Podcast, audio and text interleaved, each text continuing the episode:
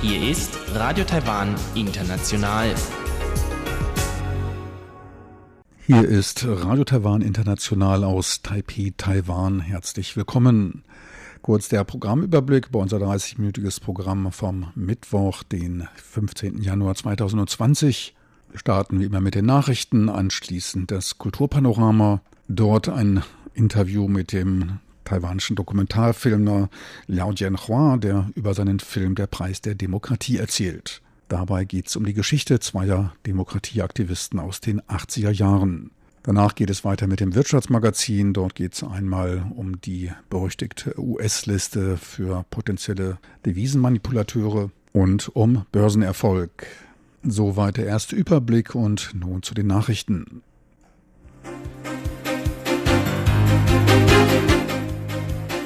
Hier ist Radio Taiwan International mit den Tagesnachrichten vom Mittwoch, den 15. Januar 2020. Die Schlagzeilen. Anti-Infiltrationsgesetz soll klar und deutlich dargestellt werden. China hält am Konsens von 1992 fest. Und Außenminister Wu bei Amtsantrittszeremonie in Guatemala. Und nun die Meldungen im Einzelnen.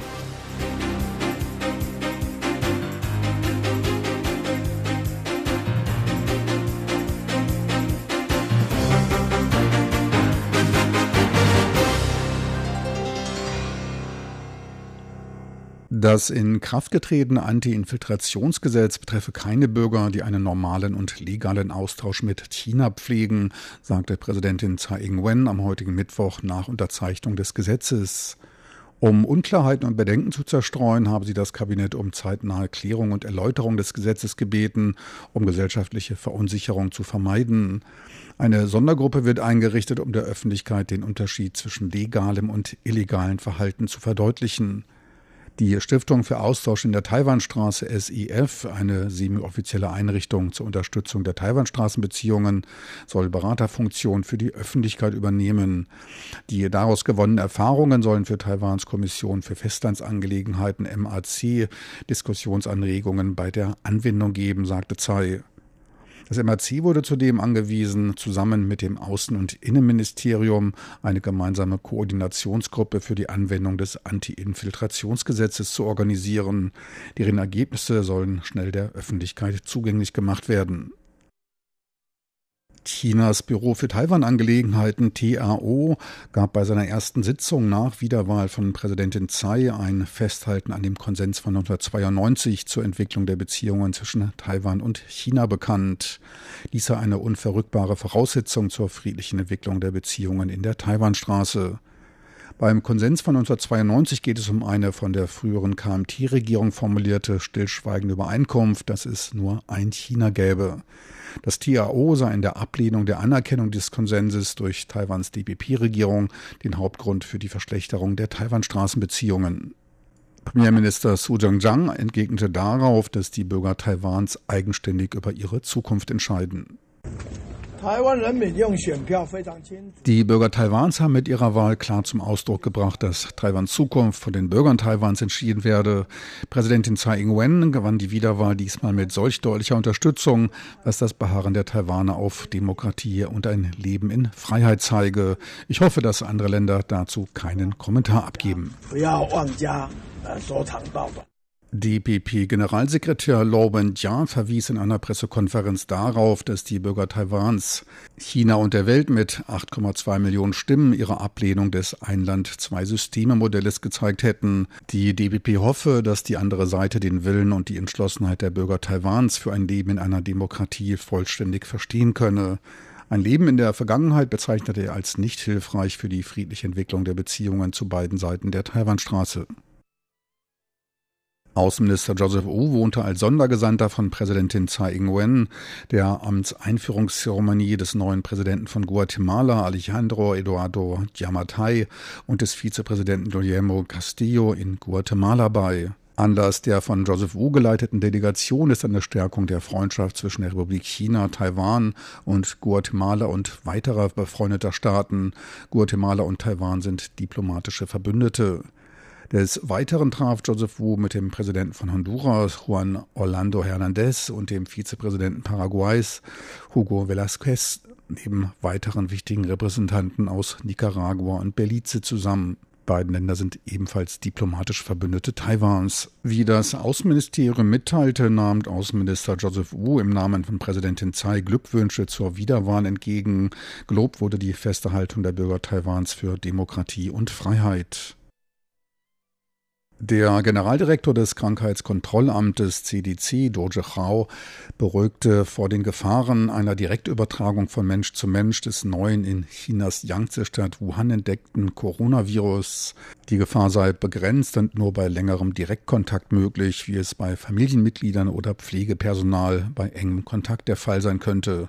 Die Öffentlichkeit sei nicht gefährdet, sagte Generaldirektor Joe. An den strengen Präventivmaßnahmen halte man aber weiter fest. Angesichts der Atemwegserkrankungen begünstigenden saisonalen Umstände empfahl er für den Fall des Unwohlseins das Tragen von Atemschutzmasken und ärztliche Hilfe. Angesichts der kommenden Feiertage zu chinesisch Neujahr unternimmt Taiwans Armee ausgedehntes Sicherheitstraining. Am Luftwaffenstützpunkt von Yai wurden Notfalleinsätze mit F-16 V-Kampffliegern geübt. Taiwans Luftwaffe ist im Bereitschaftsfalle innerhalb von sechs Minuten einsatzfähig. Mit diesen Übungen soll über die Feiertage die schnelle Einsatzbereitschaft gesichert werden. Im letzten März überschritten zwei J-11-Kampfflieger Chinas die Mittellinie in der Taiwanstraße und drangen damit in Taiwans Luftraum ein. Die Flugzeuge drehten nach Entsendung von F-16-Fliegern in Richtung Westen ab. Die Verletzung des taiwanischen Luftraumes durch Chinas Luftwaffe wurde als ernsthafte Provokation eingestuft. Taiwan verfügt zurzeit über 142 F-16-Kampfflieger der älteren Generation F-16A, die sukzessive modernisiert werden. Die Lieferung von 66 F-16V-Kampffliegern der neueren Generation wurden von den USA bereits zugesagt. China sollte nicht darüber entscheiden, wer mit wem Städtepartnerschaften eingehe, sagte Taipehs Bürgermeister Kerwin am Dienstag bei seinem Aufenthalt in Prag. Die Stadt Taipeh ging am Montag mit der tschechischen Stadt Prag eine Partnerschaft ein. Darauf reagiert die chinesische Stadt Shanghai mit einer Beendigung der Partnerschaft mit Prag, da es das Ein-China-Prinzip verletzt sah. Die tschechische Regierung sah in der Partnerschaft mit Taipeh kein Problem, da Städtebeziehungen apolitisch seien. Zuvor hatte Prag seine Städtepartnerschaft mit der chinesischen Stadt Peking wegen politischer Forderungen aufgekündigt. Peking wollte seine Ein-China-Politik vertraglich darin verankern. Für eine Stornierung des seit 2010 zwischen Taipei und Shanghai wechselseitig veranstalteten Städteforums sah Taipeis Bürgermeister aber keine Veranlassung. Als Vorsitzender und Gründer der Volkspartei Taiwan, TPP, sei es sein Ziel, freundschaftliche Beziehungen mit China und auch den USA zu unterhalten. Dabei sollen Taiwans Souveränität und Interessen gewahrt bleiben. Und nun zum Börsengeschehen vom heutigen Mittwoch. An Taiwans Börse ging es heute wieder in den Korrekturmodus. Um knapp 88 Punkte oder 0,7 Prozent gab der TAIEX nach. Endstand war nach Umsätzen von 5 Milliarden US-Dollar bei 12.091 Punkten. Grund für den Rückgang waren trotz der anstehenden Unterzeichnung eines ersten Abkommens zwischen China und den USA weiter schwelende Befürchtungen aufkommender Handelsspannungen. Noch ein kurzer Blick auf den Devisenmarkt. Der US-Dollar bei 29,89 Taiwan-Dollar, der Euro bei 33,27 Taiwan-Dollar. Und nun die Wettervorhersage für Donnerstag, den 16. Januar 2020.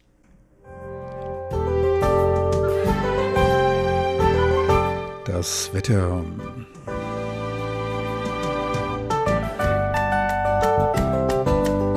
In der Nacht zum Donnerstag ist lediglich der Nordosten bewölkt. Dort kommt es zu Niederschlägen. Ansonsten meist klar und trocken bei Tiefstwerten von 14 bis 17 Grad Celsius. Tagsüber zieht sich der Himmel im Norden zu, es bleibt aber landesweit trocken. Die Temperaturen steigen auf bis zu 22 Grad im Norden und 28 Grad im untersten Süden.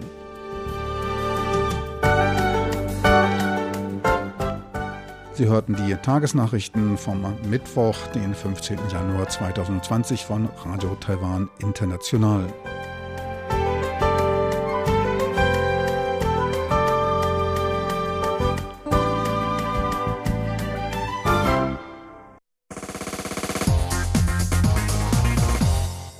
Wir kommen nun zum Kulturpanorama mit Karina Rother. Sie heute in einem Interview mit dem Dokumentarfilmer Liao Jianhua der über seinen Film Der Preis der Demokratie sprach. Kultur auf RTI. Heute stellen wir den sozialkritischen Filmemacher Liao Jianhua vor. Sein neuester Dokumentarfilm Quang Biao Yi Meng, The Price of Democracy, erscheint bald in Taiwans Kinos. Der Film heißt zu Deutsch Der Preis der Demokratie und handelt von zwei Aktivisten, die sich in den 80er und 90er Jahren für Taiwans Demokratisierung eingesetzt haben. RTI hat mit Liao Jianhua über seinen neuen Film, seinen Werdegang und sein Interesse an Taiwans jüngerer Geschichte gesprochen. Der aus Jiai, West-Taiwan stammende Regisseur, erzählt, dass er als Quereinsteiger zum Film gekommen ist.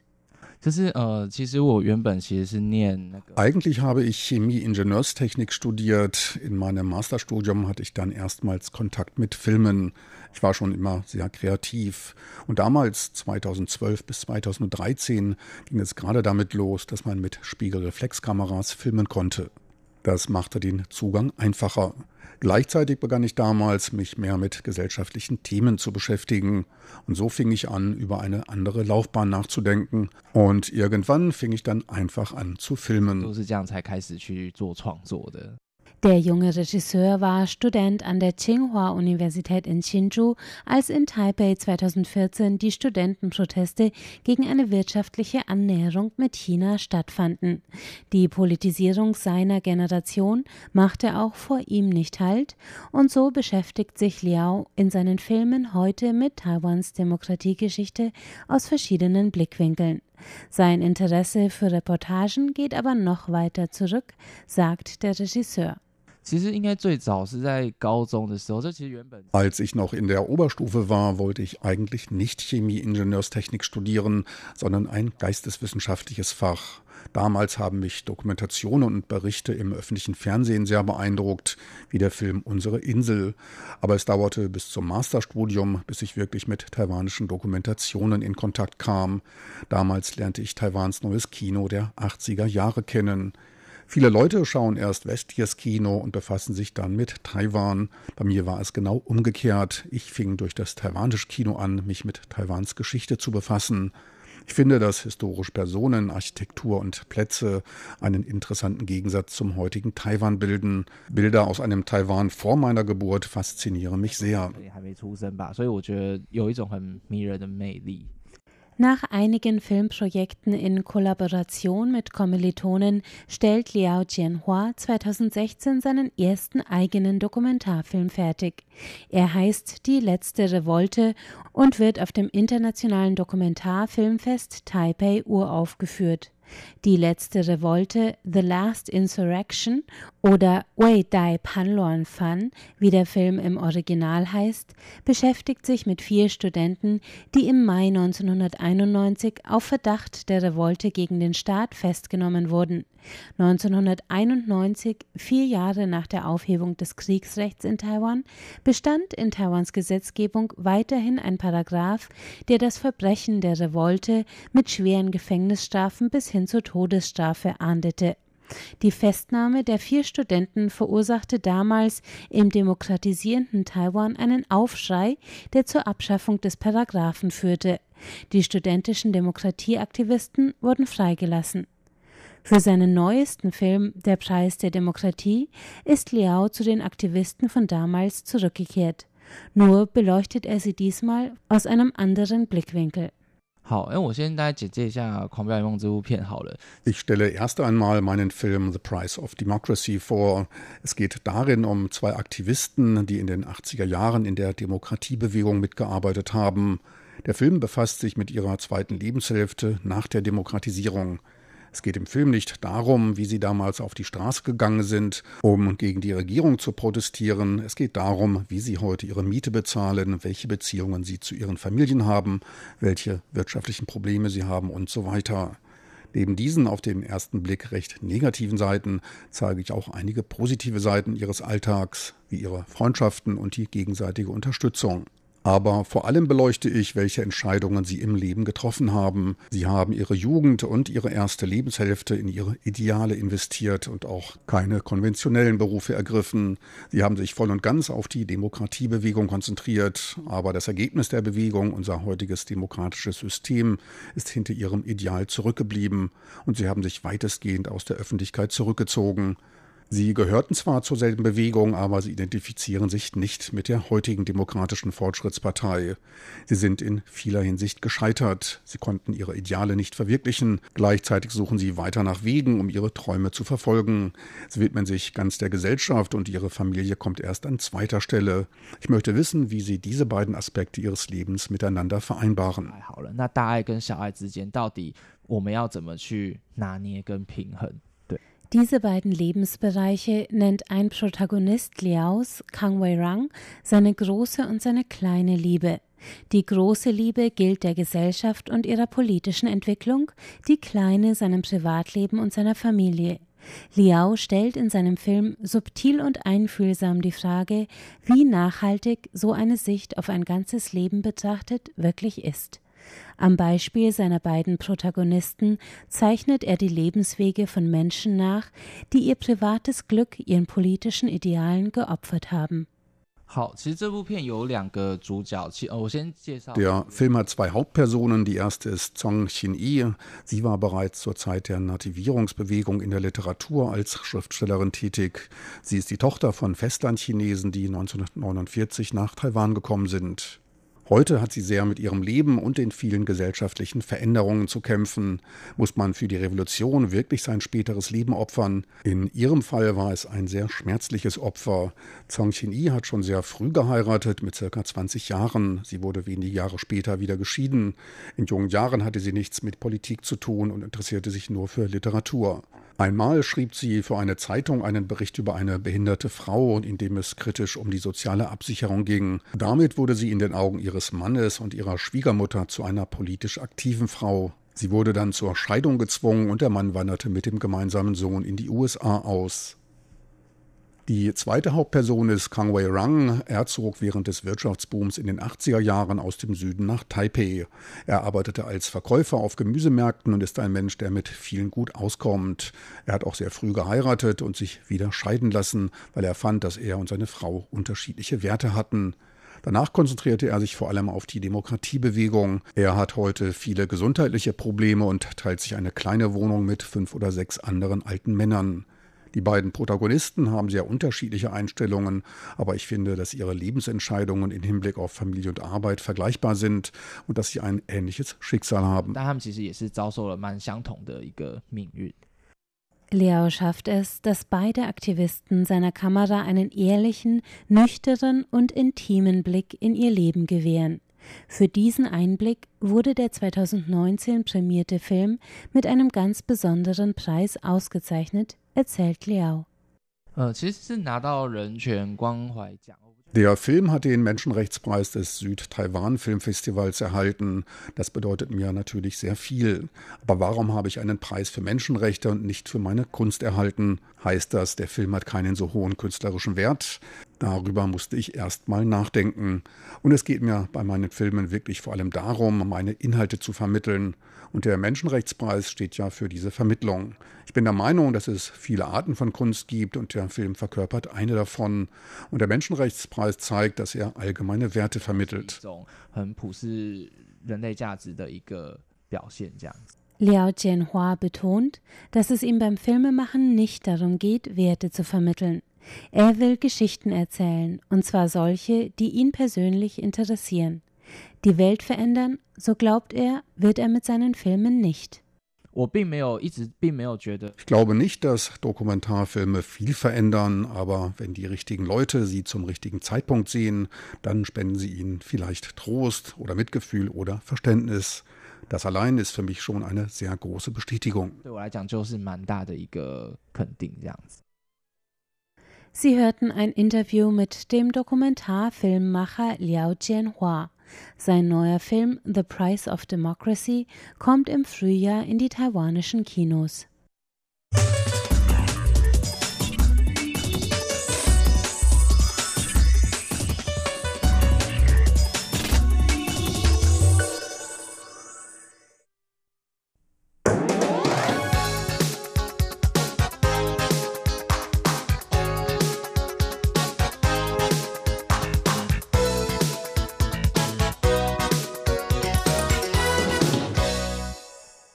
Herzlich willkommen beim Wirtschaftsmagazin. Es begrüßt Sie Frank Pewitz. Der Handelsstreit zwischen den USA und China zeigt seine Auswirkungen nun auch bei den Deviseneinnahmen in Taiwan. Die US-Strafzölle sorgten für eine Teilrückverlagerung der für die USA bestimmten Produktion von China nach Taiwan und ließen die Exporte in die USA um 17 Prozent auf 47 Milliarden US-Dollar ansteigen. Nimmt man die US-Zahlen, dann waren es in den ersten elf Monaten des Jahres 2019 sogar knapp 49,5 Milliarden US-Dollar, was auf taiwanischer Seite einen Handelsüberschuss von fast 21 Milliarden US-Dollar erzeugte.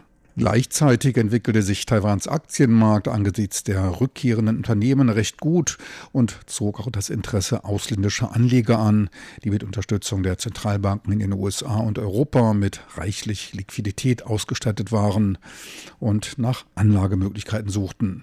Dies führte zu einem steigenden Kurs des Taiwan-Dollars, der gegenüber dem US-Dollar in den letzten sechs Monaten um vier Prozent zulegte. Immerhin entwickelte sich der Wechselkurs des Taiwan-Dollars konform mit den Geld- und Handelsströmen.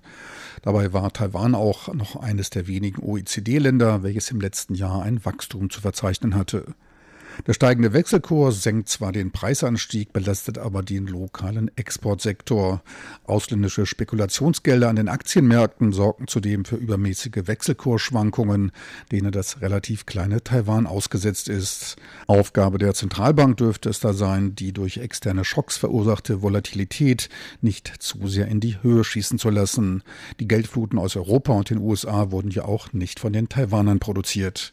Jetzt hat das US-Finanzministerium seinen neuesten Bericht zu ausländischen Wechselkursen hervorgebracht und dieser weist darauf hin, dass Taiwan wieder kurz davor ist, auf die Währungsüberwachungsliste gesetzt zu werden.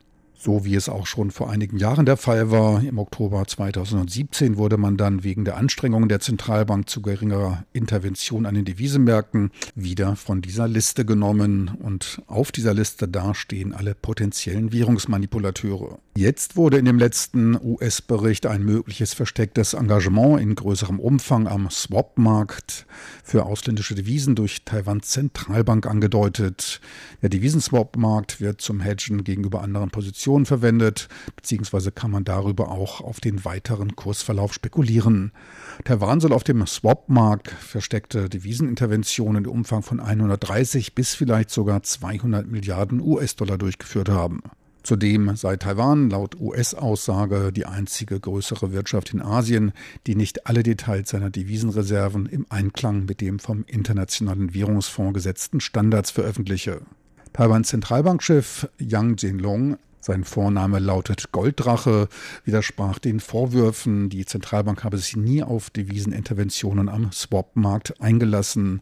Gleichzeitig werde man die Kommunikation mit den USA fortführen, um die Position der Bank zum Devisenmarkt deutlich zu machen. Da zudem das US-Finanzministerium kristallklare Definitionen für Währungsmanipulation formuliert habe, werden diese von der Zentralbank genau eingehalten, um nicht auf die Überwachungsliste gesetzt zu werden. Doch was ist ein Währungsmanipulateur? Dafür hat das US-Finanzministerium drei Kriterien definiert.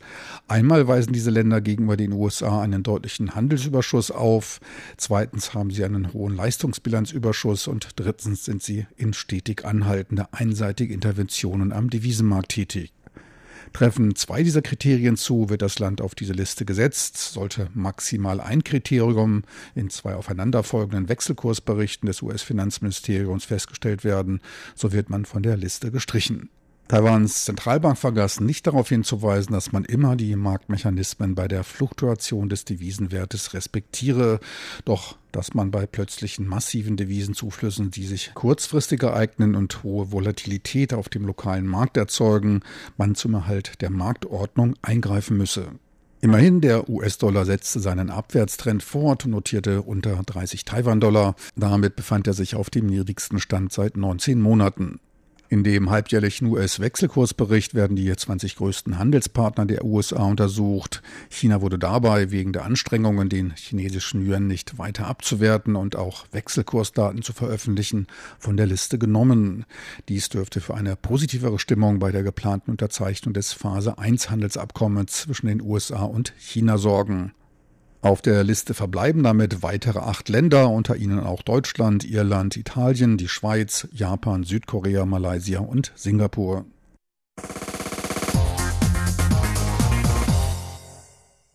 Der statistische Durchschnittsbörsianer erwirtschaftete im letzten Jahr an Taiwans Börse 22.260 US-Dollar, teilte der Taiwan Stock Exchange mit. Der TAIEX konnte im letzten Jahr um 23 Prozent bzw. 2270 Punkte zulegen und erreichte Stand zum Jahresende 11.977 Punkte. Dadurch stieg die Marktkapitalisierung an Taiwans Börse um 7,1 Billionen Taiwan-Dollar auf 36,4 Billionen Taiwan-Dollar an. Dies entspricht einem Anstieg von 235 Milliarden US-Dollar. Der börsennotierte Wert aller gelisteten Unternehmen betrug damit auf US-Dollar-Basis 1,2 Billionen. An der Börse registriert waren, stand Ende November 10,5 Millionen Personen. Angetrieben wurde die Kursentwicklung durch einen sich stark entwickelten Halbleitersektor angeführt vom Auftragshersteller TSMC, dem Börsenschwergewicht an Taiwans Börse. TSMC-Aktien legten im letzten Jahr um knapp 47 Prozent zu. Die Marktkapitalisierung von TSMC belief sich auf 2,8 Billionen Taiwan-Dollar, etwa 94 Milliarden US-Dollar. Auf TSMC entfällt damit ein Anteil von knapp 8 Prozent an der gesamten Marktkapitalisierung von Taiwans börsennotierten Unternehmen. Für die gute Performance an Taiwans Börse waren ausländische institutionelle Anleger die treibenden Kräfte und sorgten für erhöhte Liquidität. Das sollte man dann auch dem US-Finanzministerium mitteilen. Insbesondere die sich abzeichnende Unterzeichnung des Phase-1-Abkommens zwischen den USA und China sorgte zum Ende des Jahres für Zuversicht und erhöhte Risikobereitschaft und dem Erwerb lokaler Aktien einschließlich der von TSMC. Etwa 78 Prozent der Marktkapitalisierung von TSMC ist in ausländischen Händen. Ausländische Großanleger waren daher die Hauptprofiteure an Taiwans Aktienmarkt. Gleichzeitig war es nicht so, dass auch jeder Kleinanleger Gewinne einstreichen konnte. Ausländische institutionelle Anleger erhöhten im letzten Jahr ihre Aktienbestände in Taiwan netto um etwa 8 Milliarden US-Dollar.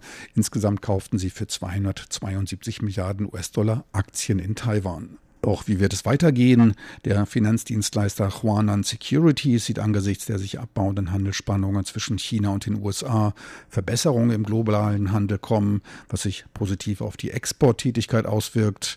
Sowohl für den US-Markt als auch den Aktienmarkt in Taiwan sieht er weiteres Aufwärtspotenzial.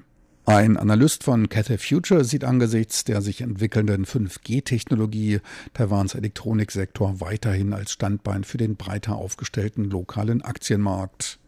Werfen wir noch einen kurzen Blick auf die Entwicklung bei TSMC. Das Unternehmen verkündete in der letzten Woche Rekordquartalsumsätze, die sich im vierten Quartal des Vorjahres ergaben. Erstmal setzt man mehr als 300 Milliarden Taiwan-Dollar um. Konkret waren es 317 Milliarden und dies sind etwa 10,5 Milliarden US-Dollar. Ein Umsatzsprung von über 8 Prozent zum Vorquartal. Ausgelöst dies durch eine starke Nachfrage nach Chips für hochleistungsfähige Smartphones, produziert mit der 7-Nanometer-Prozesstechnologie und Chips für Hochleistungscomputer. 7-Nanometer-Chips arbeiten deutlich schneller und verbrauchen nur halb so viel Energie wie die Vorgängergeneration. TSMC ist bei der 7-Nanometer-Produktion weltweit führend. 4,2 Prozent zum Vormonat. Sie lagen aber immer noch um 15 Prozent über den Ergebnissen des Vorjahres. Der Rückgang war auf die Feiertage und den stärker werdenden Taiwan-Dollar zurückzuführen. Auch im Dezember lagen die Umsätze im fünften Monat in Folge oberhalb der 100 Milliarden Taiwan-Dollar-Marke. Der Gesamtumsatz von TSMC stieg um 3,7 Prozent auf 1,07 Billionen Taiwan-Dollar an. Dies waren etwa 36 Milliarden US-Dollar, womit man seine Erwartungen für das Jahr übertraf und sich auch von der gesamten reinen Foundry-Industrie abhob. Deren Umsätze sanken nämlich um 1 bis 3 Prozent.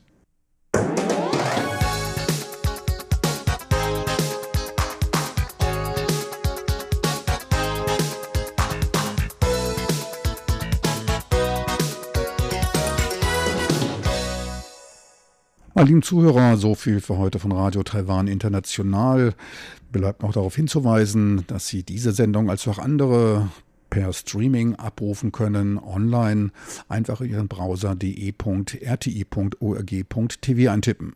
Schön, dass Sie dabei waren. Ich hoffe, Sie bald